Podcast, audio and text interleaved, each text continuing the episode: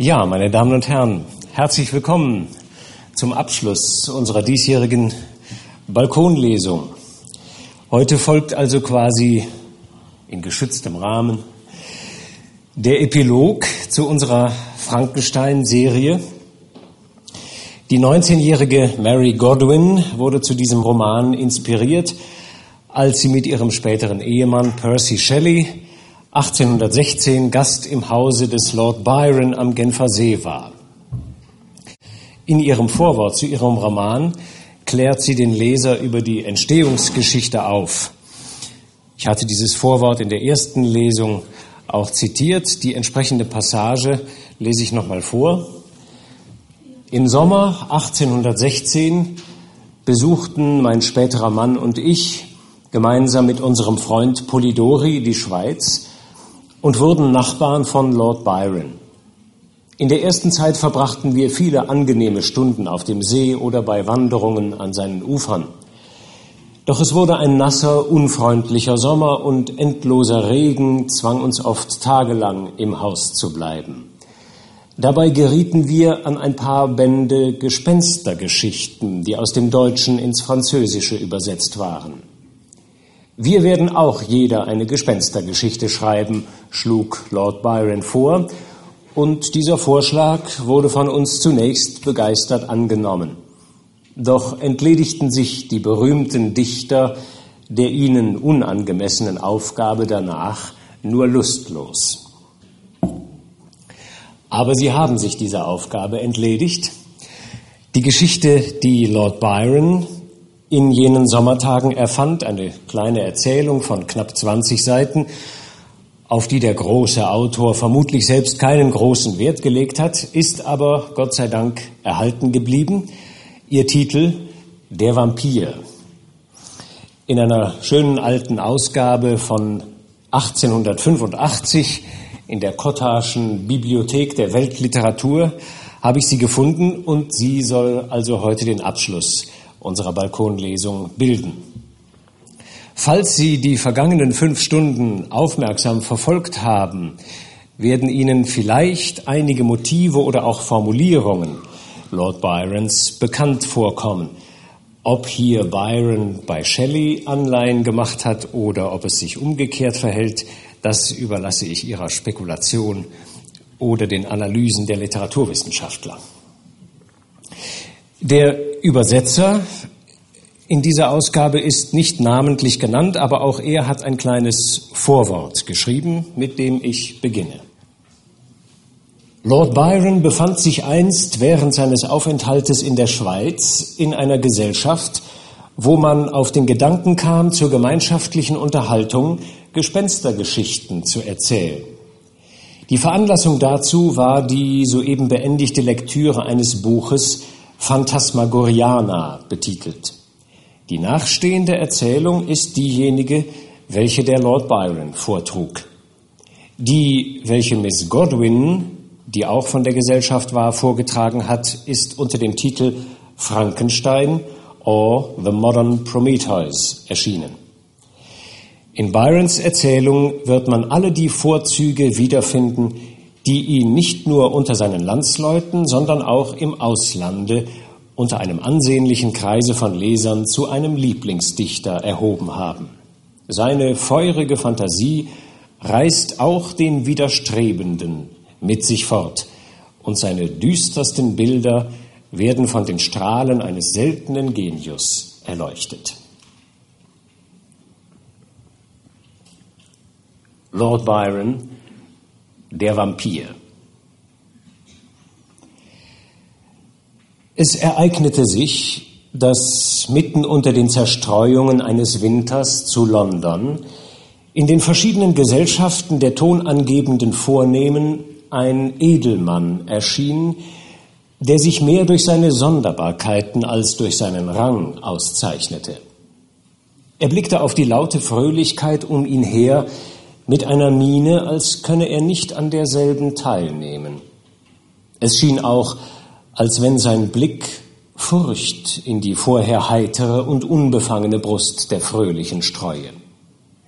Diejenigen, welche diesen Schauder empfanden, konnten nicht angeben, woher er entstehe.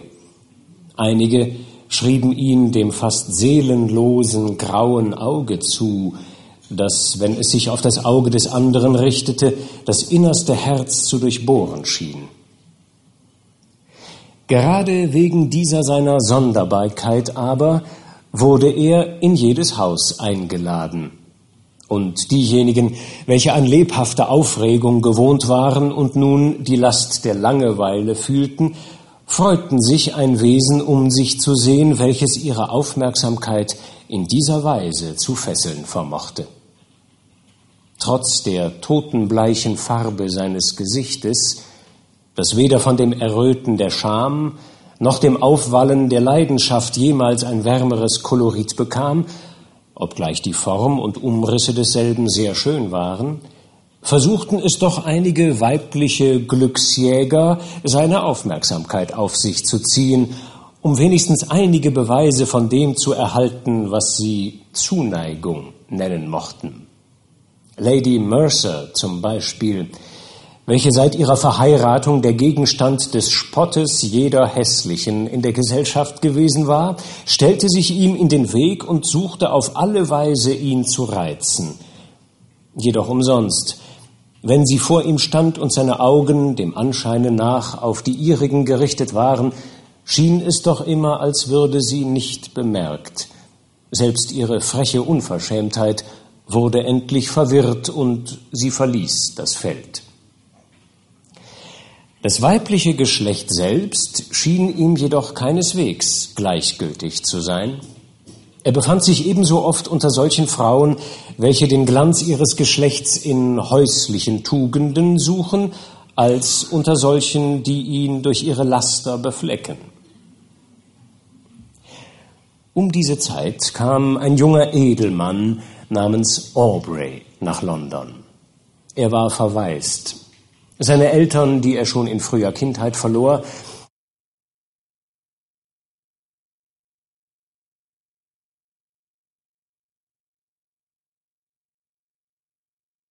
hatten ihm und seiner einzigen Schwester ein sehr großes Vermögen hinterlassen. Die Vormünder nahmen sich indes mehr der Verwaltung seines Vermögens als der Sorge für seine Erziehung an, und so blieb diese in den Händen von Mietlingen, welche mehr seine Fantasie als seinen Verstand zu bilden suchten. Er besaß daher jenes hohe romantische Gefühl für Ehre und Aufrichtigkeit, welches heutzutage täglich so viel hundert junge Leute zugrunde richtet. Er glaubte, alle Menschen müssten die Tugend lieben und dachte, das Laster sei von der Vorsehung bloß des szenischen Effektes wegen in das Weltdrama eingewebt worden. So seiner romantischen Einsamkeit ganz hingegeben, staunte er nicht wenig, als ihm während einer jener prunkvollen Gesellschaften das außerordentliche Wesen, welches wir oben beschrieben haben, in den Weg trat. Er beobachtete ihn, und es war ihm völlig unmöglich, sich einen Begriff von dem Charakter eines Mannes zu bilden, der, bloß in sich selbst versunken, wenig andere Zeichen seiner Beachtung äußerer Gegenstände von sich gab als die stillschweigende Anerkennung ihres Daseins. Aubreys ausschweifende Fantasie entzündete sich an der Art jenes sonderbaren Edelmannes. Er wünschte seine Bekanntschaft zu machen und zog Erkundigungen ein.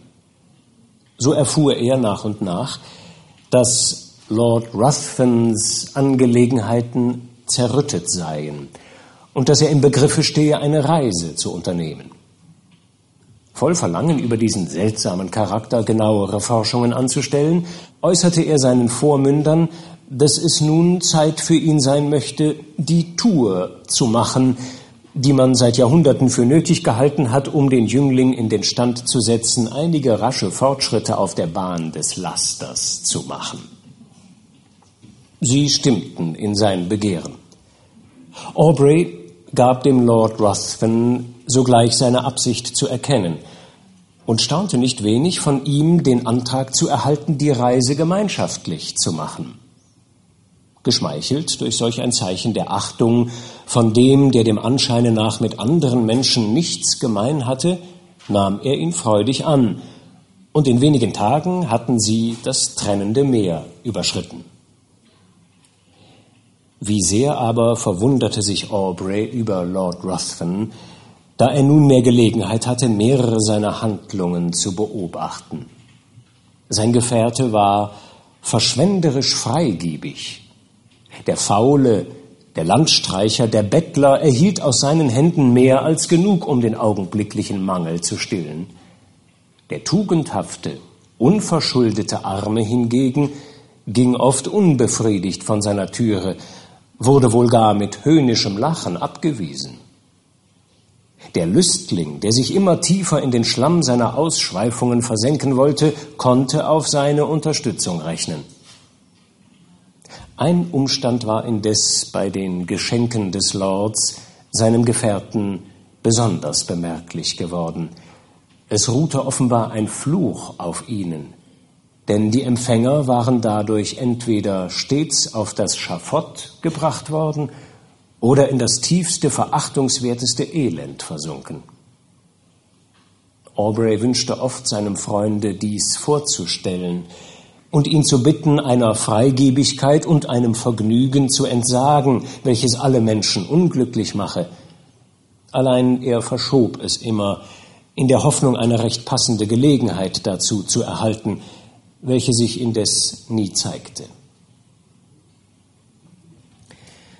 Sie gelangten bald nach Rom und Aubrey verlor seinen Gefährten einige Zeit aus den Augen.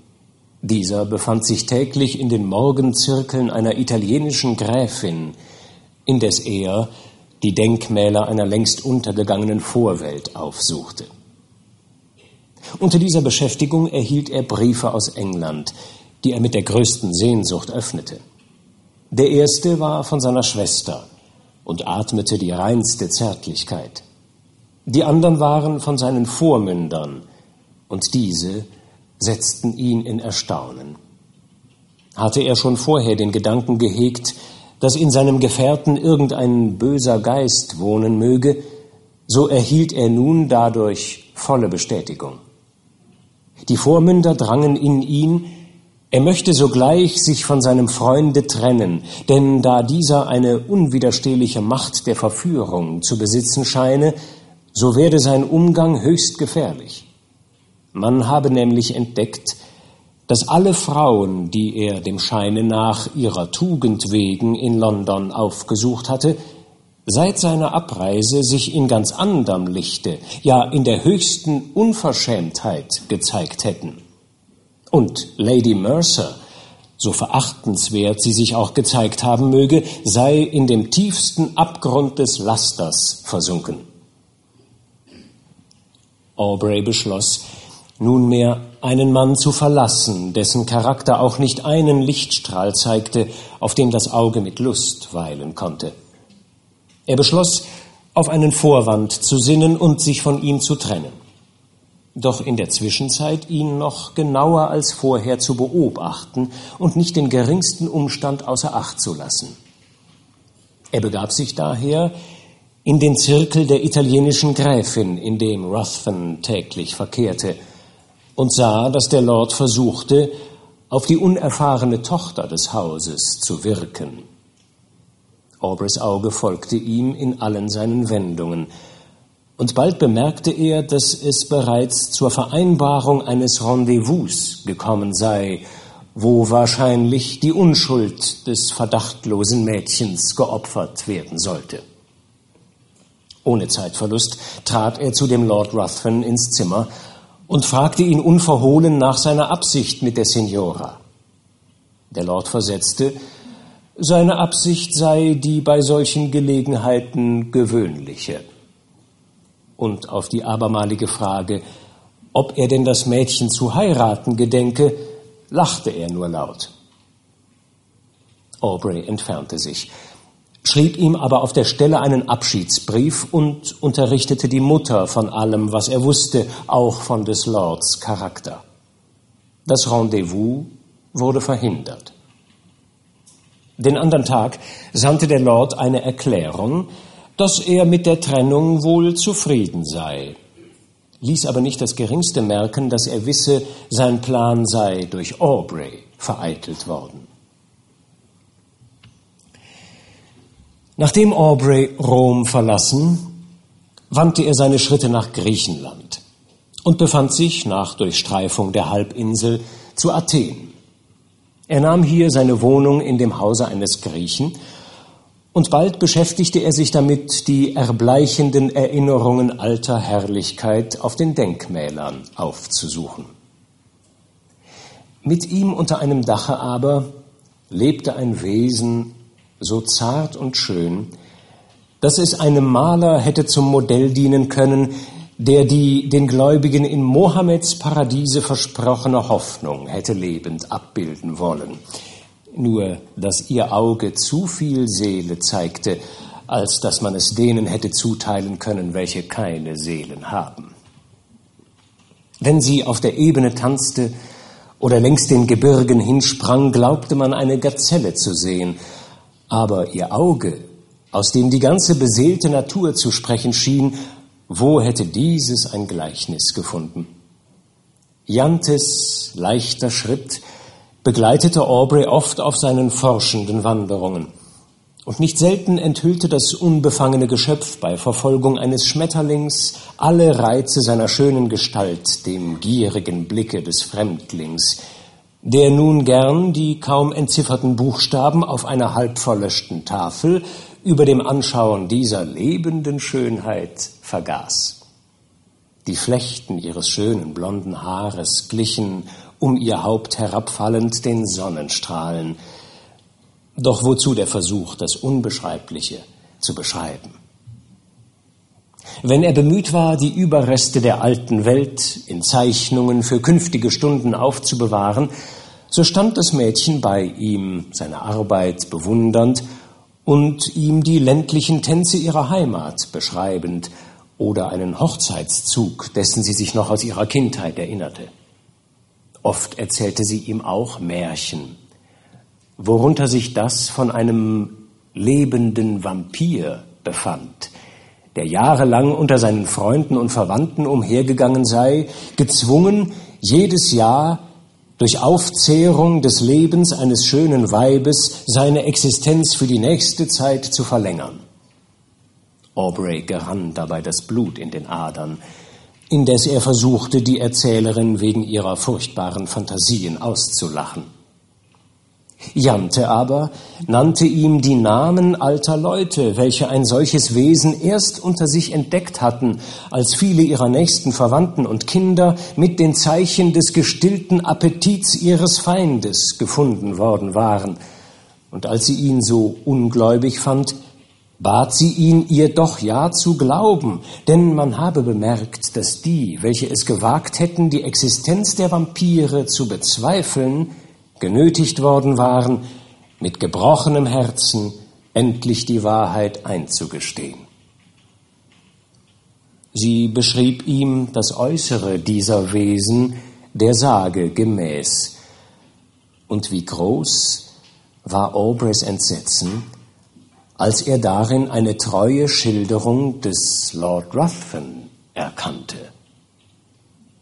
Demungeachtet suchte er ihr ihre Furcht auszureden, ob er sich gleich verwunderte über so manches, das hier zusammengetroffen war, um den Glauben an eine übernatürliche Gewalt des Lord Ruthven zu begründen.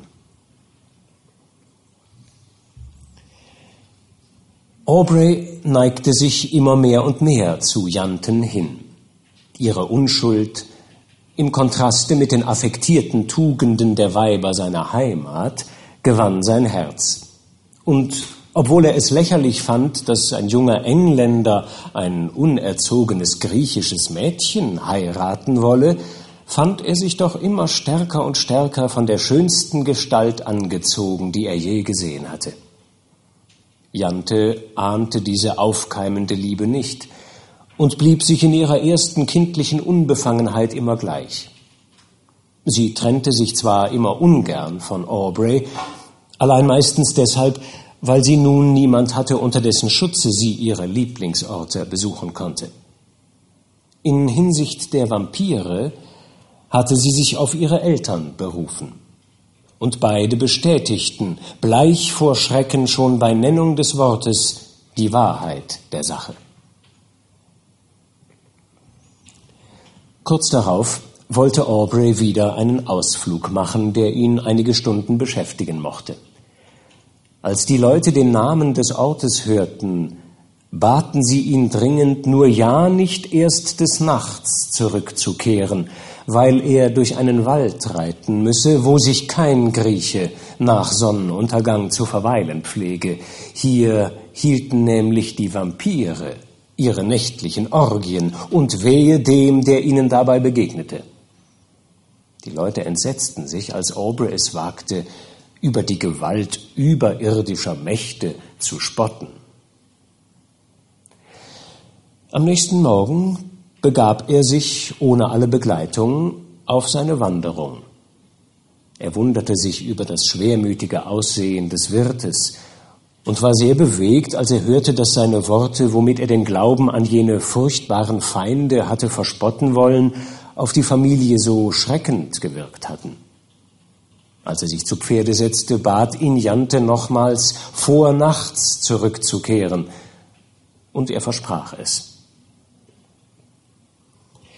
Seine Nachforschungen beschäftigten ihn indessen der Gestalt, dass er das Abnehmen des Tages nicht bemerkte und wie sich am Horizonte eine von den kleinen Wolken zeigte, die in wärmeren Klimaten so schnell zu furchtbaren Gewittern anwachsen und oft Verheerung über die ganze Gegend verbreiteten. Er bestieg sein Pferd, um durch Eile die versäumte Zeit nachzuholen, allein zu spät.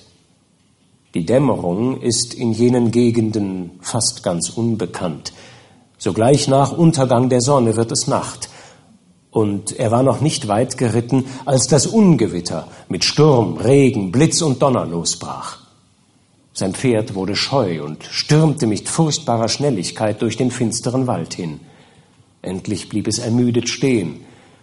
Und beim Schein der Blitze erkannte Aubrey, dass er sich in der Nähe einer Hütte von Binsen oder Rohr befinde. Er stieg ab und näherte sich in der Hoffnung, Schutz vor dem Ungewitter zu finden. Als er ganz nahe war und der Donner einen Augenblick schwieg, vernahm er das schreckliche Geschrei einer weiblichen Stimme, untermischt mit einem höhnischen Gelächter, das fast ununterbrochen fortdauerte. Mit einer gewaltigen Anstrengung erbrach er die verschlossene Tür der Hütte. Er stand in dicker Finsternis. Er rief, aber der Ton dauerte an und niemand antwortete. Endlich stieß er mit jemand zusammen, den er sogleich fasste. Da schrie eine Stimme, abermals getäuscht, worauf ein lautes Gelächter folgte. Dann fühlte er sich selbst von jemand ergriffen, der eine übermenschliche Stärke zu haben schien. Er beschloss, sein Leben so teuer als möglich zu verkaufen und kämpfte allein vergebens. Seine Füße glitten aus, und er wurde mit ungeheurer Gewalt zu Boden geworfen. Sein Feind warf sich auf ihn und stemmte ihm die Hand auf die Brust. Da aber fiel der Schein einiger Fackeln durch die offenstehende Tür. Sogleich sprang jener auf, ließ seine Beute los und rannte zur Tür hinaus. Der Sturm war nun vorüber, und Aubrey der sich nicht rühren konnte, wurde von denen gehört, die draußen waren. Sie traten herein.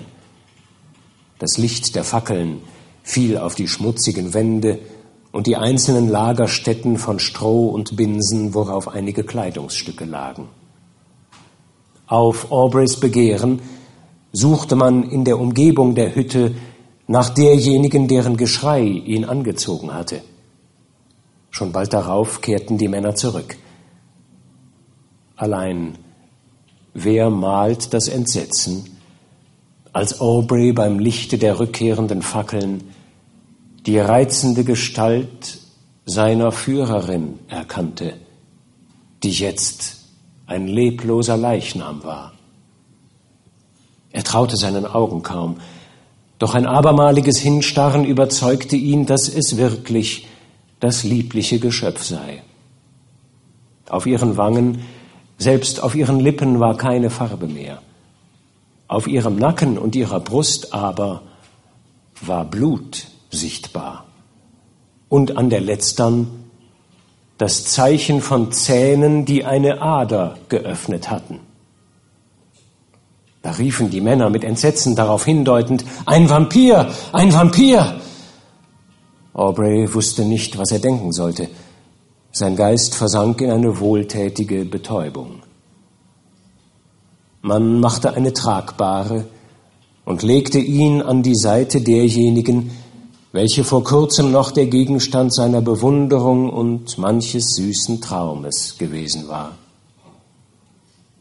Als die Männer die beiden auf der Bahre hinaustragen wollten, erwachte Aubrey für einen Augenblick aus seiner Bewusstlosigkeit, blickte um sich und sah auf dem Boden einen nackten Dolch von ganz besonderer Bildung. Aber sogleich sank er wieder zurück neben das liebliche Geschöpf. Dann erschienen auch Leute, die die Vermisste im Namen der Eltern suchten. Als sie sie fanden, schrien sie laut auf. Und als endlich die Eltern das unglückliche Kind erkannten, starben beide in kurzem vor Schmerz und Gram. Aubrey aber wurde von einem hitzigen Fieber befallen und hatte oft Geistesabwesenheiten. In diesen rief er den Lord Ruthven und Jante. Durch eine unerklärliche Verbindung der Ideen schien er seinen früheren Gefährten zu bitten, das Leben derjenigen zu schonen, die er liebte. Zu anderen Zeiten schüttete er Verwünschungen über sein Haupt aus als über ihren Mörder und Verführer. Lord Ruthven kam um diese Zeit selbst nach Athen. Und sobald er von Aubreys Zustande hörte, nahm er seine Wohnung gleichfalls in demselben Hause und wurde sein immerwährender Gesellschafter. Als der Kranke aus seiner Geistesabwesenheit zu sich kam, erschrak und erstaunte er über den Anblick desjenigen, dessen Bild er stets mit dem eines Vampirs verwechselt hatte. Allein Lord Ruthven versöhnte den Kranken bald mit seiner Gegenwart durch seine freundlichen Reden und durch die Reue, die er über den Fehler bezeugte, der ihre Trennung in Rom veranlasst hatte, mehr noch aber durch die Aufmerksamkeit, Besorglichkeit und Teilnahme, die er ihm bewies. Der Lord schien in der Tat gänzlich verändert. Er war gar nicht mehr das teilnahmlose Wesen, das so furchtbar auf Aubrey gewirkt hatte? So wie jedoch seine Genesung bemerkbar wurde, schien es Aubrey, als ob zuweilen Ruthvens Blick mit einem Ausdruck von höhnischem Lächeln um die Lippen auf ihm zu ruhen schien. Er war indes zu schwach, um sich nähere Klarheit über diese Beobachtung zu verschaffen. Aubreys Gemüt war durch die Erschütterung der Ereignisse äußerst angegriffen. Und er wurde jetzt ein ebenso großer Liebhaber der Einsamkeit, als Lord Ruthven es war. Dieses Verlangen konnte er indes nicht in der Nachbarschaft von Athen erfüllt finden. Wo er sich hierhin begab, stand Jantes liebliche Gestalt vor ihm. In den Wäldern glaubte er ihren leichten Schritt zu bemerken wie sie Veilchen und andere Frühlingsblumen suchte, bis sie ihm plötzlich ihr bleiches Gesicht und ihre verwundete Brust mit einem holdseligen Lächeln auf den rosigen Lippen zu zeigen schien.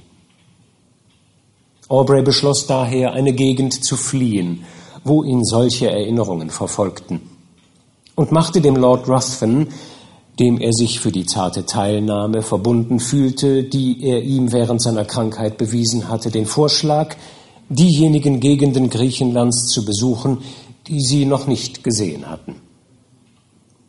Sie durchstreiften nun das Land in allen Richtungen, ohne jedoch das sehr zu beachten, was sich ihren Blicken darbot. Sie hörten viel von Räubern, fingen jedoch an, auf diese Nachrichten wenig Acht zu geben, weil sie sie für Erfindung eigennütziger Personen hielten, welche ihren Schutz teuer verkaufen wollten. Die Warnung der Einwohner übersehend, reisten sie einst nur mit weniger Bedeckung von Männern, die ihnen mehr zu Führern als zum Schutze dienten. In einem engen Hohlwege, in dessen Tiefe ein Bach hinrauschte und den auf beiden Seiten hohe Felsenmassen umstarrten, hatten Aubrey und mit ihm Lord Ruthven Ursache, ihre Nachlässigkeit zu bereuen. Denn kaum war der ganze Zug in den Engpass hinein, als sie durch das Pfeifen von Kugeln dicht über ihren Häuptern, durch den Knall von Flintenschüssen, die das Echo wiederholte, erschreckt wurden. In einem Augenblicke hatten ihre Wachen sie verlassen, und hinter die Felsen sich stellend begannen diese in der Richtung zu feuern, woher die Schüsse tönten. Lord Ruthven und Aubrey, ihr Beispiel nachahmend, zogen sich für einen Augenblick hinter die schützenden Seitenwände des Hohlweges zurück, allein sich schämend, dass sie sich vor einem Feinde verstecken sollten, der sie herauszufordern schien, und fürchtend hier endlich im Rücken genommen zu werden, beschlossen sie, den Angreifern mutig entgegenzugehen.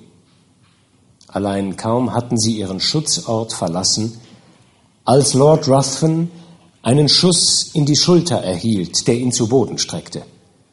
Aubrey eilte ihm zu Hilfe und sah sich bald nun von den Räubern umringt, denn die Begleiter hatten schon ihre Waffen weggeworfen und sich ergeben.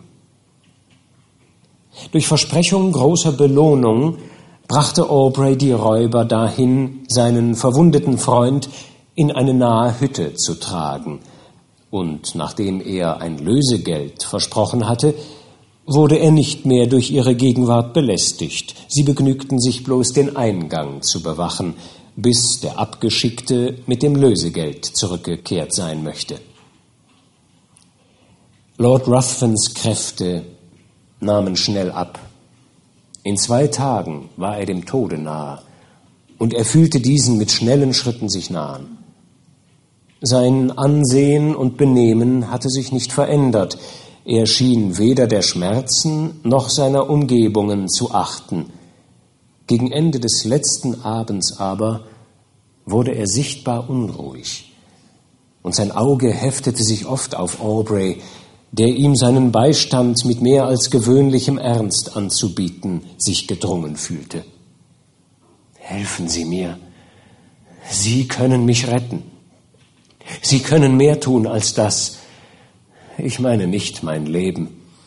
Ich achte den Verlust desselben nicht höher als den des scheidenden Tages. Aber meine Ehre können Sie retten. Ihres Freundes Ehre. Wie? Reden Sie. Ich werde alles tun, was ich vermag, versetzte Aubrey.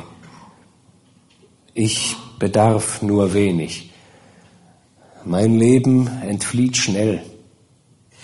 Ich kann Ihnen nicht alles enthüllen. Wenn Sie aber, was Sie von mir wissen, verbergen wollen, so würde meine Ehre vom Gerede der Welt unbefleckt bleiben, und wenn mein Tod einige Zeit in England unbekannt bliebe, ich, er soll nicht bekannt werden. Schwören Sie, rief der Sterbende noch, indem er sich mit ungewöhnlicher Heftigkeit aufrichtete. Schwören Sie bei allem, was Ihnen heilig ist, bei allem, was Sie fürchten, dass Sie binnen Jahr und Tag keinem lebenden Wesen auf irgendeine Art das mitteilen wollen, was Ihnen von meinem Verbrechen und meinem Tod bekannt ist. Es mag sich ereignen, was da will. Sie mögen sehen, was Sie wollen. Seine Augen schienen sich bei dieser Rede aus ihren Kreisen zu drehen. Ich schwöre, rief Aubrey, und jener sank sterbend auf sein Kissen zurück und atmete nicht mehr. Aubrey begab sich zwar zur Ruhe, konnte aber nicht schlafen. Die mancherlei Umstände, wovon seine Bekanntschaft mit diesem Manne begleitet gewesen war, wurden wieder klar in seiner Seele. Und wenn er sich seines Schwures erinnerte, überfiel ihn ein kalter Schauer, wie das Vorgefühl von etwas Schrecklichem, das ihn erwartete. Mit dem frühesten Morgen stand er auf, und eben war er im Begriff, die Hütte zu betreten, wo er den Leichnam verlassen hatte, als ihm ein Räuber entgegentrat und ihm meldete, dass sich jener nicht mehr dort befinde, indem er von ihm und seinen Kameraden auf den Gipfel eines benachbarten Berges getragen worden sei, in Gemäßheit des Versprechens, das sie dem Lord gegeben hatten, dass er dem ersten kalten Strahle des Mondes, der nach seinem Tode aufgehen würde, ausgesetzt werden sollte. Aubrey erstaunte, nahm indes einige der Männer mit sich, entschlossen, den Leichnam an dem Orte zu beerdigen, wo er läge. Allein als er den Gipfel erreicht hatte, fand er weder Spuren von dem Leichnam noch von den Kleidern, obgleich die Räuber schwuren, das sei derselbe Felsen, wohin sie den Toten gelegt hätten. Aubrey verlor sich einige Zeit in seltsamen Vermutungen, kehrte aber schließlich zurück in der Überzeugung, dass die Räuber den Körper doch beerdigt hätten, um die Kleider zu gewinnen. Überdrüssig einer Gegend, wo er so furchtbares Missgeschick erfahren hatte, beschloss er abzureisen, und in Kürzen befand er sich in Smyrna, indes er auf ein Schiff wartete, welches ihn nach Otranto oder Neapel überführen sollte, beschäftigte er sich mit Ordnung der Sachen, die er als dem Lord Ruthven zugehörig mit sich genommen hatte. Unter denselben befand sich auch eine Kiste, welche verschiedene Angriffswaffen enthielt, die mehr oder weniger geschickt waren, unfehlbar den Tod zu geben. Auch mehrere Dolche waren dabei. Indem er ihre seltsame Gestalt betrachtete, wie erschrak er, als er eine Scheide fand, in derselben Art verziert wie der Dolch, den er in der Hütte gefunden hatte. Er schauderte. Nach weiteren Beweisen suchend, fand er auch die Waffe. Und man kann sich seinen Schreck denken, als er entdeckte, dass sie, wenn auch besonders geformt, in die Scheide genau passe, die er in der Hand hielt. Er starrte fest auf den Dolch hin. Ja, er war es. Auch Blutstropfen waren auf ihm und der Scheide zu bemerken. Aubrey verließ Smyrna und auf seinem Rückwege nach der Heimat war es in Rom sein erstes Geschäft, sich nach der jungen Dame zu erkundigen, die er aus des Lord Ruthvens Fallstricken zu befreien gesucht hatte. Ihre Eltern lebten im Elend. Ihr Vermögen war zugrunde gerichtet und man hatte seit des Lords Abreise nichts wieder von der Tochter gehört. Aubreys Gemüt erlag fast unter den Stürmen so wiederholter Schrecknisse. Und er fürchtete auch, die junge Italienerin möchte Jantes Verführer zur Beute geworden sein. Er wurde düster und einsilbig. Sein Geschäft bestand bloß darin, die Postillons zur Eile anzutreiben, gleich als sei er im Begriff, das Leben eines ihm teuren Wesens zu retten. So kam er in Calais an. Ein Landwind, der seinen Wünschen günstig war, brachte ihn schnell an Englands Küste. Er eilte nach dem väterlichen Hause, und hier schien er, auf Augenblicke wenigstens, in den Umarmungen seiner Schwester die Erinnerungen des Vergangenen aus den Augen zu verlieren. Hatte sie schon früher durch ihre kindlichen Liebkosungen seine Zuneigung gewonnen, so erschien sie ihm jetzt als Jungfrau noch reizender und liebenswerter. Miss Aubrey besaß nicht jenes einnehmende Wesen, welches die Aufmerksamkeit und den Beifall großer Gesellschaften zu erregen imstande ist. Ihr blaues Auge war nicht der leicht bewegliche Spiegel eines leichtsinnigen Gemütes. Ein melancholischer Reiz wohnte darin, der indes nicht von Unglück, sondern von einem tiefern Gefühl herzurühren schien, das auf eine Seele schließen ließ, die sich eines höheren Vaterlandes bewusst war. Wenn sie allein war, wurde ihr Gesicht nie durch das Lächeln der Freude verklärt.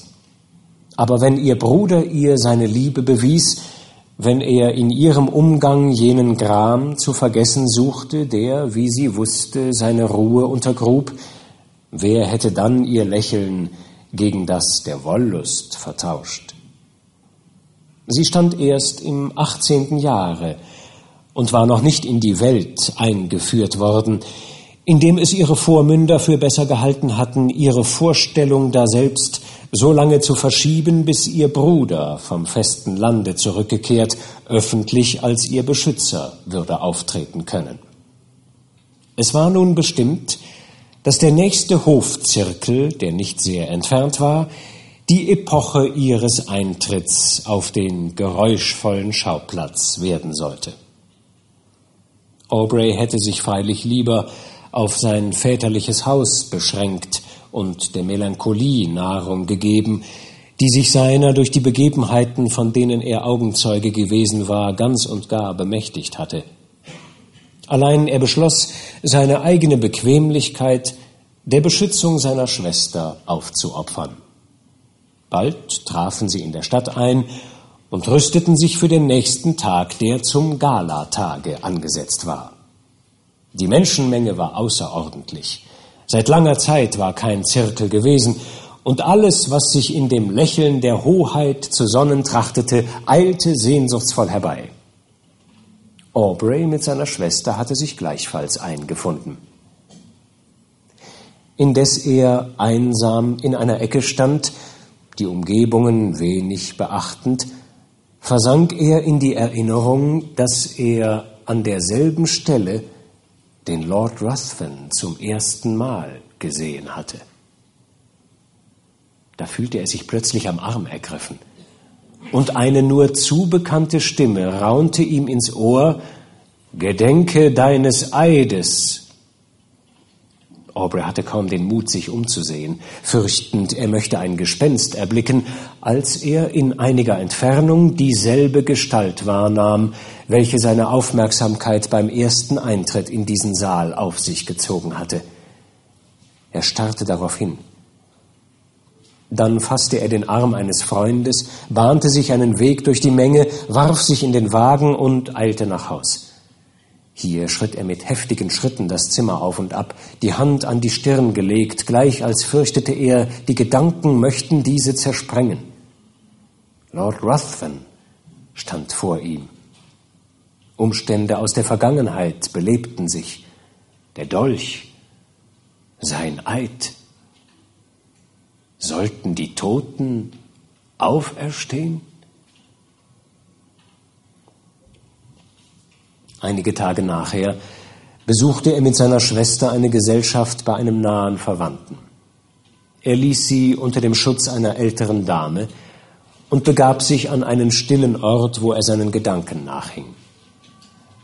Da er aber endlich bemerkte, dass einige Abschied nahmen, erhob er sich, ging in ein anderes Zimmer und fand hier seine Schwester von mehreren umgeben und, wie es schien, im ernsten Gespräche. Er suchte sich Platz zu machen und zu ihr zu gelangen. Da wandte sich jemand, den er bat, ihn durchzulassen, und er erkannte dieselben Züge, die er so sehr verabscheute. Schnell ergriff er den Arm seiner Schwester und zog sie eilig mit sich fort nach der Straße. An der Tür wurde er durch die Menge der Diener verhindert, vorwärts zu kommen, und indem er sich durchdrängen wollte, hörte er, dass eine Stimme wieder ganz dicht bei ihm flüsterte, Gedenke deines Eides. Er wagte es nicht, sich umzuschauen, sondern eilte seine Schwester mit sich fortziehend schnell nach Hause. Aubrey wurde in der Folge fast wahnsinnig. War sein Geist schon vorher in einen einzigen Gedanken versunken gewesen, Wie sehr wurde dieser Zustand verstärkt, da er nun die Gewissheit hatte, dass des Ungeheuers Leben von neuem sein Gemüt belaste. Er beachtete seiner Schwester Zärtlichkeit kaum, und vergebens drang sie in ihn nach der Ursache seines rätselhaften Benehmens forschend. Er stieß bloß wenige Worte aus, und diese erschreckten sie. Je mehr er nachsann, umso verstörter wurde er. Sein Eid machte ihn schaudern. Sollte er denn gestatten, dass das Ungeheuer, Verderben hauchend unter allen, die ihm teuer waren, umhergehe und nicht versuchen, seine Fortschritte zu hemmen? Seine eigene Schwester konnte ja von ihm erreicht werden. Aber gesetzt auch, er wollte seinen Eid brechen und seine Vermutungen laut werden lassen, wer hätte ihm geglaubt? Er kam wohl auf den Gedanken, seine eigene Hand zu brauchen, um die Welt von solch einem Elenden zu befreien. Allein der Tod, erinnerte er sich, hatte ja keine Gewalt über ihn. Mehrere Tage blieb er in diesem Zustande, schloss sich in seinem Zimmer ein und genoss bloß einige Nahrung, wenn seine Schwester zu ihm kam und ihn mit tränenden Augen bat, doch um ihretwillen seine Kräfte nicht sinken zu lassen. Endlich konnte er selbst die Stille und Einsamkeit nicht länger ertragen. Er verließ seine Wohnung und eilte von Straße zu Straße, ängstlich fliehend vor dem Bilde, welches ihn immerwährend verfolgte. Er vernachlässigte seine Kleidung, und wanderte ebenso am hellen Tage wie um Mitternacht umher. Man erkannte ihn kaum noch. Seine Schwester, besorgt für seine Gesundheit, stellte Leute an, die ihm folgen mussten. Allein sie verloren ihn bald aus dem Gesicht, denn er floh vor jedem Verfolgenden schneller als mancher vor Gedanken. Indessen änderte sich mit einem Male sein Benehmen. Ergriffen von der Idee, dass er in seiner Abwesenheit alle seine Freunde mit einem Feinde allein ließ, dessen Gegenwart sie nicht ahnten, beschloss er, wieder in Gesellschaft zu gehen und ihn genau zu bewachen, in der Absicht, trotz seines Eides, alle zu warnen, denen sich Lord Ruthven auf eine vertrauliche Art nähern möchte. Allein wenn er in einen geselligen Kreis trat, waren seine lauernden, spähenden Blicke so ergreifend, sein innerlicher Schauder so sichtbar, dass sich seine Schwester endlich genötigt sah, ihn zu bitten, er möge ihretwegen doch nicht eine Gesellschaft besuchen, welche einen so unangenehmen Eindruck auf ihn zu machen scheine.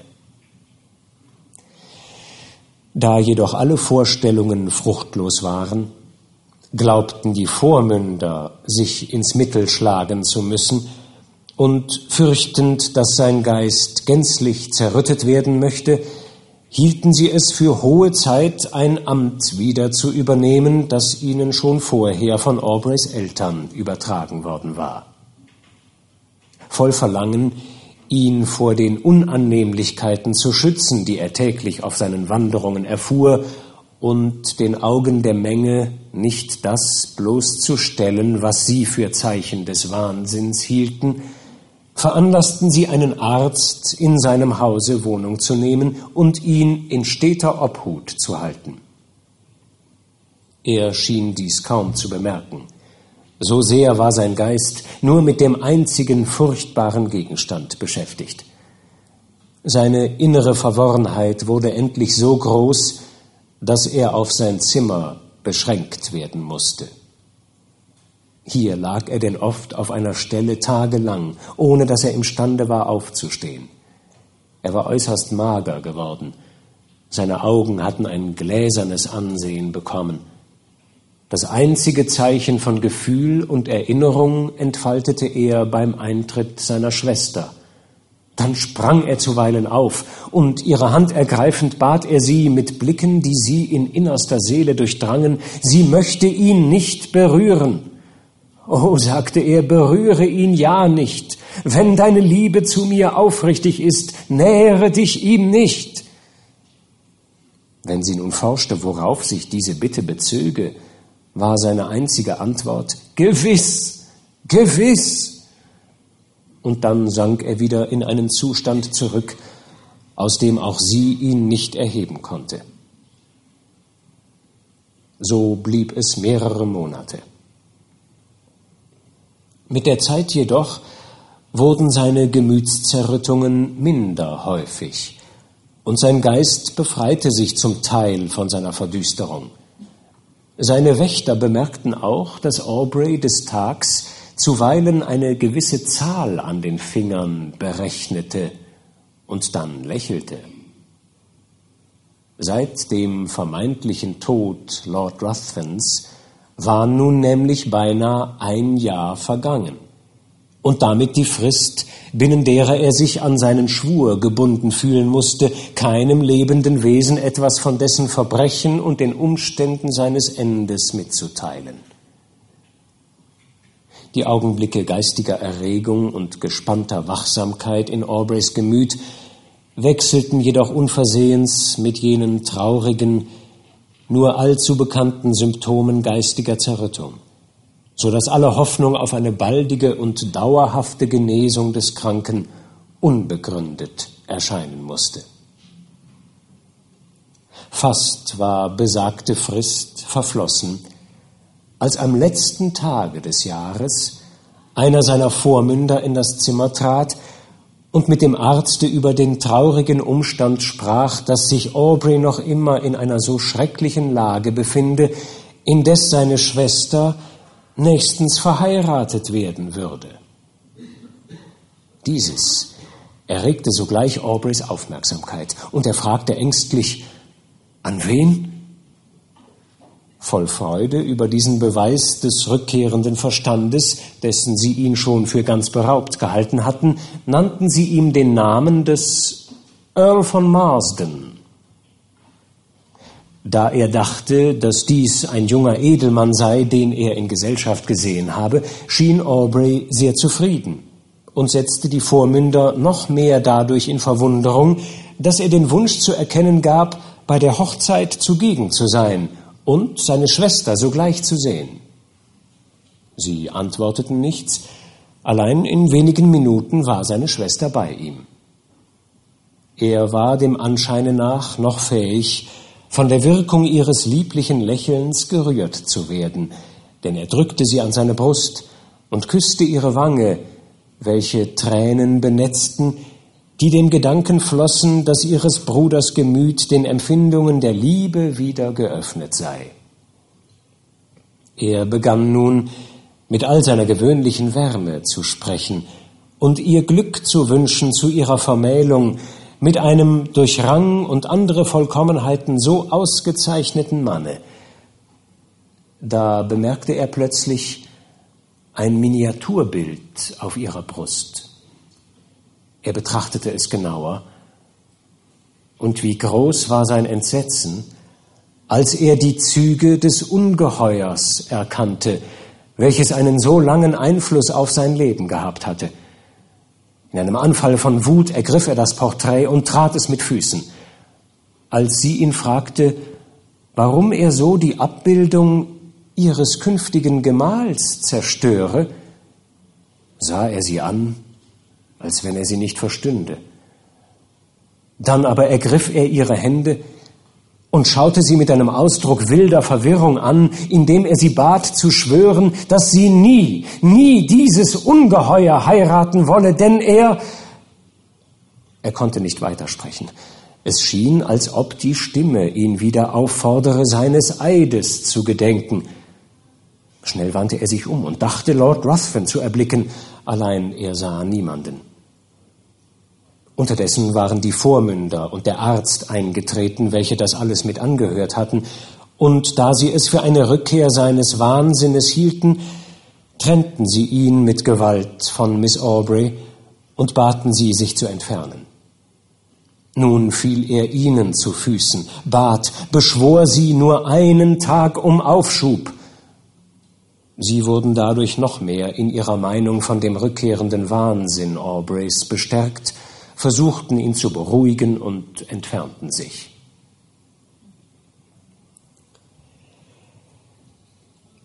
Lord Ruthven hatte den Morgen nach dem Hofzirkel Aubrey seinen Besuch machen wollen, war jedoch so wie niemand vorgelassen worden. Als er indes später von Aubreys Übelbefinden hörte, ja, dass dieser wahnsinnig geworden sei, konnte er seine Freude kaum vor denen verbergen, von denen er diese Nachricht erfahren hatte. Ruthven eilte nun immer häufiger nach der Wohnung seines früheren Gefährten, und durch beharrliche Aufmerksamkeit sowie durch Äußerung einer großen Zärtlichkeit gegen den Bruder gelang es ihm allmählich bei Miss Aubrey Gehör und Beweise ihrer aufrichtigen Zuneigung zu finden. Wer vermochte auch seinen Künsten zu widerstehen? Er sprach von sich selbst als von einem Wesen, welches durchaus mit keinem anderen auf der Welt außer mit der, an die er seine Worte richtete, übereinstimmend empfinde, erzählte ihr, wie nur seitdem er sie kenne, sein Dasein ihm der Erhaltung wert geschienen habe, gleich als ob er nur ihren schmeichelnden Worten und Tönen habe lauschen wollen. Mit einem Wort, er wusste die Schlangenkünste so trefflich zu brauchen, oder war es vielmehr der Wille des Schicksals, dass er ihre volle Zuneigung endlich gewann. Da der Titel des Elternzweiges der Familie mit der Zeit auf ihn fallen würde, so erhielt er alsbald einen ansehnlichen Gesandtschaftsposten, der ihm zur Entschuldigung diente, dass er die Vermählung trotz des Bruders zerrütteter Gesundheit beschleunigte, denn sie sollte den Tag vor seiner Abreise nach dem festen Lande stattfinden. Aubrey versuchte, als ihn die Vormünder und der Arzt wie gewöhnlich in seinem Zimmer eingeschlossen und verlassen hatten, die Diener zu bestechen, allein vergebens. Er verlangte Feder und Tinte. Sie wurde ihm gereicht. Er schrieb einen Brief an seine Schwester, in dem er sie beschwor, so wehrt ihr ihre eigene Glückseligkeit und die Ehre derer sei, die nun im Grabe schlummerten, nur um wenige Stunden eine Vermählung zu verschieben, auf die er die schrecklichsten Verwünschungen ausschüttete. Die Diener versprachen ihm, den Brief zu bestellen, übergaben ihn aber dem Arzte, der es für besser hielt, das Gemüt der Miss Aubrey nicht noch mehr durch das zu ängstigen, was er für Anfälle eines Wahnsinnigen hielt. Die Nacht vor der geplanten Hochzeit verstrich, und Aubrey hörte mit einem Entsetzen, das man sich eher vorstellen als beschreiben kann, die Zeichen geschäftiger Vorbereitungen. Der Morgen kam, und das Geräusch der anfahrenden Wagen berührte sein Ohr. Aubrey geriet ganz außer sich. Die Neugier der Diener, die jenen zu beobachten angehalten waren, während das Haus zugleich von so festlichem Lärm erfüllt war, besiegte endlich ihre Wachsamkeit. Sie stahlen sich allmählich davon und ließen Aubrey unter der Aufsicht eines alten, schwachen Weibes. Er benutzte die Gelegenheit. Mit einem Sprunge war er aus dem Zimmer und stand alsbald in dem Saal, wo sich alles zur Feierlichkeit versammelt hatte. Lord Ruthven war der Erste, der ihn bemerkte. Er trat sogleich zu jenem hin, ergriff ihn heftig beim Arme und riss ihn sprachlos vor Wut mit sich aus dem Zimmer. Auf der Treppe raunte ihm Lord Ruthven ins Ohr, Erinnern Sie sich Ihres Eides. Und bedenken Sie, dass, wenn Ihre Schwester nicht heute meine Gemahlin wird, sie entehrt ist. Mit diesen Worten drängte er ihn gegen seine Diener hin, welche durch das alte Weib aufgeregt ihn zu suchen gekommen waren. Aubrey konnte sich nicht länger aufrecht halten. Seine Wut, die keinen Ausbruch fand, hatte ein Blutgefäß zerrissen und er wurde sogleich zu Bette gebracht. Dies indessen wurde seiner Schwester verschwiegen, welche bei seinem Eintritt nicht zugegen gewesen war. Die Vermählung wurde vollzogen. Und noch am selben Tag verließen Braut und Bräutigam London. Aubreys Schwäche nahm immer mehr zu. Der Blutverlust erzeugte Symptome des herannahenden Todes. Er wünschte seiner Schwester Vormünder möchten zu ihm gerufen werden. Und als die Glocke Mitternacht geschlagen hatte, erzählte er alles, was die Leser auf den vorstehenden Blättern gefunden haben, und starb augenblicklich. Die Vormünder eilten fort, Miss Aubrey zu retten, allein es war zu spät. Lord Ruthven war verschwunden und Aubreys Schwester hatte den Durst eines Vampirs gestillt.